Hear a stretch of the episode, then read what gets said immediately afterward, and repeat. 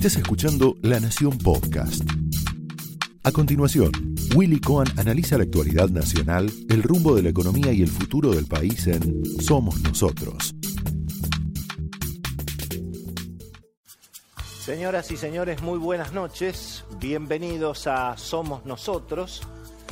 La transición política en la Argentina ha ingresado, eh, podríamos decir, en una situación de equilibrio inestable. Finalmente, el gobierno tuvo que adoptar medidas extraordinarias, muy extremas.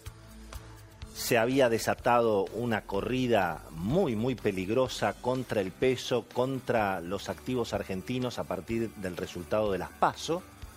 Y lo concreto es que, como lo advertimos prácticamente en las últimas dos semanas, si el gobierno no tomaba decisiones y se seguía discutiendo quién tiene la culpa de lo que está pasando, eh, bueno, se ponía en peligro la estabilidad del sistema financiero y se ponía en peligro el calendario institucional de la Argentina. Tiene que haber elecciones, tiene que terminar el mandato del presidente Macri. De modo que, bueno, se adoptaron estas medidas que en principio insisto, han logrado un equilibrio inestable, con costos altísimos, de los que obviamente vamos, vamos a hablar. Pero en principio lo más importante es que parecería que efectivamente esta vez no va a ser el 2001. Y eso, si efectivamente se logra eso, y es lo que estamos viendo, la gente está yendo a los bancos con natural preocupación, pero ve que los dólares están.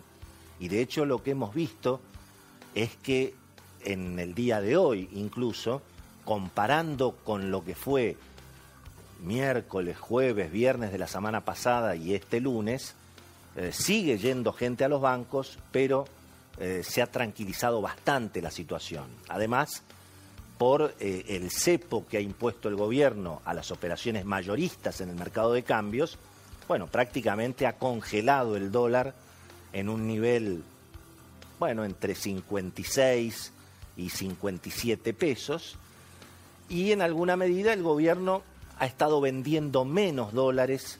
Parecería que los únicos que están demandando ahora son los importadores. De modo que ahí estamos, en un equilibrio inestable. Porque, bueno, naturalmente que no es gratis no pagar los compromisos de la deuda, reprogramarlos. Hay en ese sentido, además, dificultades muy, muy evidentes porque el gobierno ha pisado eh, parte de la deuda en pesos. Eh, y al mismo tiempo, bueno, por supuesto, poner un, un, cepo mayorista, por más que efectivamente no afecta a los ciudadanos de a pie, y efectivamente son medidas extremas precisamente para garantizar los depósitos. Y eh, eso en última instancia es, actuar con responsabilidad. Pero claro, cuando uno pone un cepo, no entra un dólar más, por lo menos hasta que se clarifique la situación. Así que digamos, los meses por venir van a ser eh, con esa dificultad, una Argentina sin crédito, porque prácticamente se inició el camino de una reestructuración de la deuda, veremos si es tan amigable como hoy lo, plantea el gobierno. Los mercados suponen que las cosas van a ser más difíciles y por eso los bonos cotizan con obviamente los descuentos que están cotizando. Em, y bueno, y al mismo tiempo habrá que esperar recién eventualmente hasta mayo del año que viene, cuando aparezcan los famosos dólares del campo, si es que los productores no se asustan con estos disparates que están dando vueltas eh, como la reforma agraria o la junta de granos.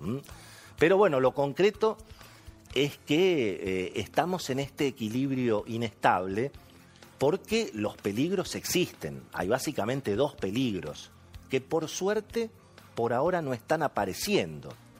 El primer peligro claramente es que, bueno, quienes tienen pesos y no pueden comprar dólares porque o son personas que eh, tienen más capacidad que 10 mil dólares por mes, o son empresas, o en fin, eh, eh, organismos que quieren dolarizarse, y bueno, empiecen a saltar ese cepo. Y en todo caso, bueno, utilicen mecanismos legales como comprar dólares a través del arbitraje de bonos, comprar y vender bonos. Todo eso por ahora no se está viendo que ocurra. Es decir, que los que tienen pesos quieran pasarse a dólares. Pero claro, por eso el gobierno no baja la tasa de interés, que es algo que obviamente afecta desde luego la economía real. Pero claro, cuando van venciendo los plazos fijos, los bancos tienen que ofrecer, creo que están ofreciendo 60, 65% de tasa para que esos plazos fijos no se vayan a dólares. Eso hace que esté estable el mercado cambiario y que la gente naturalmente se tranquilice. Ese es uno de los peligros. El otro peligro es el retiro de depósitos. Pero la verdad que ese hemos visto también que se tranquilizó un poquito. Son peligros latentes. Van a depender también del clima político que haya en esta transición de aquí hasta las elecciones, naturalmente de las elecciones al final del actual mandato del presidente, en un escenario, bueno, insisto, donde eh, si bien se controló la situación más grave, bueno, las consecuencias de no cumplir con los compromisos de la deuda, las consecuencias de haber tenido que llegar a un control de cambios, naturalmente no van a ser eh, para, nada, para nada gratis. Vamos a tener hoy un programa súper interesante. Tenemos dos economistas de mucha experiencia para la primera mesa económica, para ver dónde estamos parados, con Florencia Donovan y con novedades políticas interesantes que hoy también afectaron los mercados, en este caso para bien. Hoy los bonos argentinos rebotaron fuerte, por supuesto vienen de abajo de la lona, se cayeron fuertemente en las últimas semanas, pero hoy aparecieron, digamos, compradores de oportunidad. También aparecieron compradores de oportunidad para las acciones argentinas que habían sido muy golpeadas y que además generaron una controversia entre Alberto Fernández y Mauricio Macri sobre quién tiene la culpa de que bajaron las acciones de IPF, como si a alguien le importara ese tema, ¿no? o como si los tenedores de acciones de IPF eh, tuvieran en este caso em, que estar eh, aceptando esta, esta discusión. Un tema que realmente no, no es relevante en este, en este momento. Pero parece que hay acuerdos políticos o que se inició un diálogo político que entusiasma a los mercados y eso hizo levantar hoy hasta incluso 15% las acciones argentinas que se cayeron violentamente en las últimas semanas. Esto fue Somos Nosotros, un podcast exclusivo de La Nación.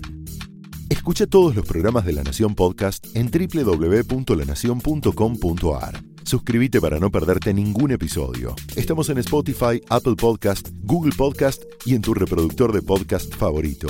Seguí escuchando La Nación Podcast.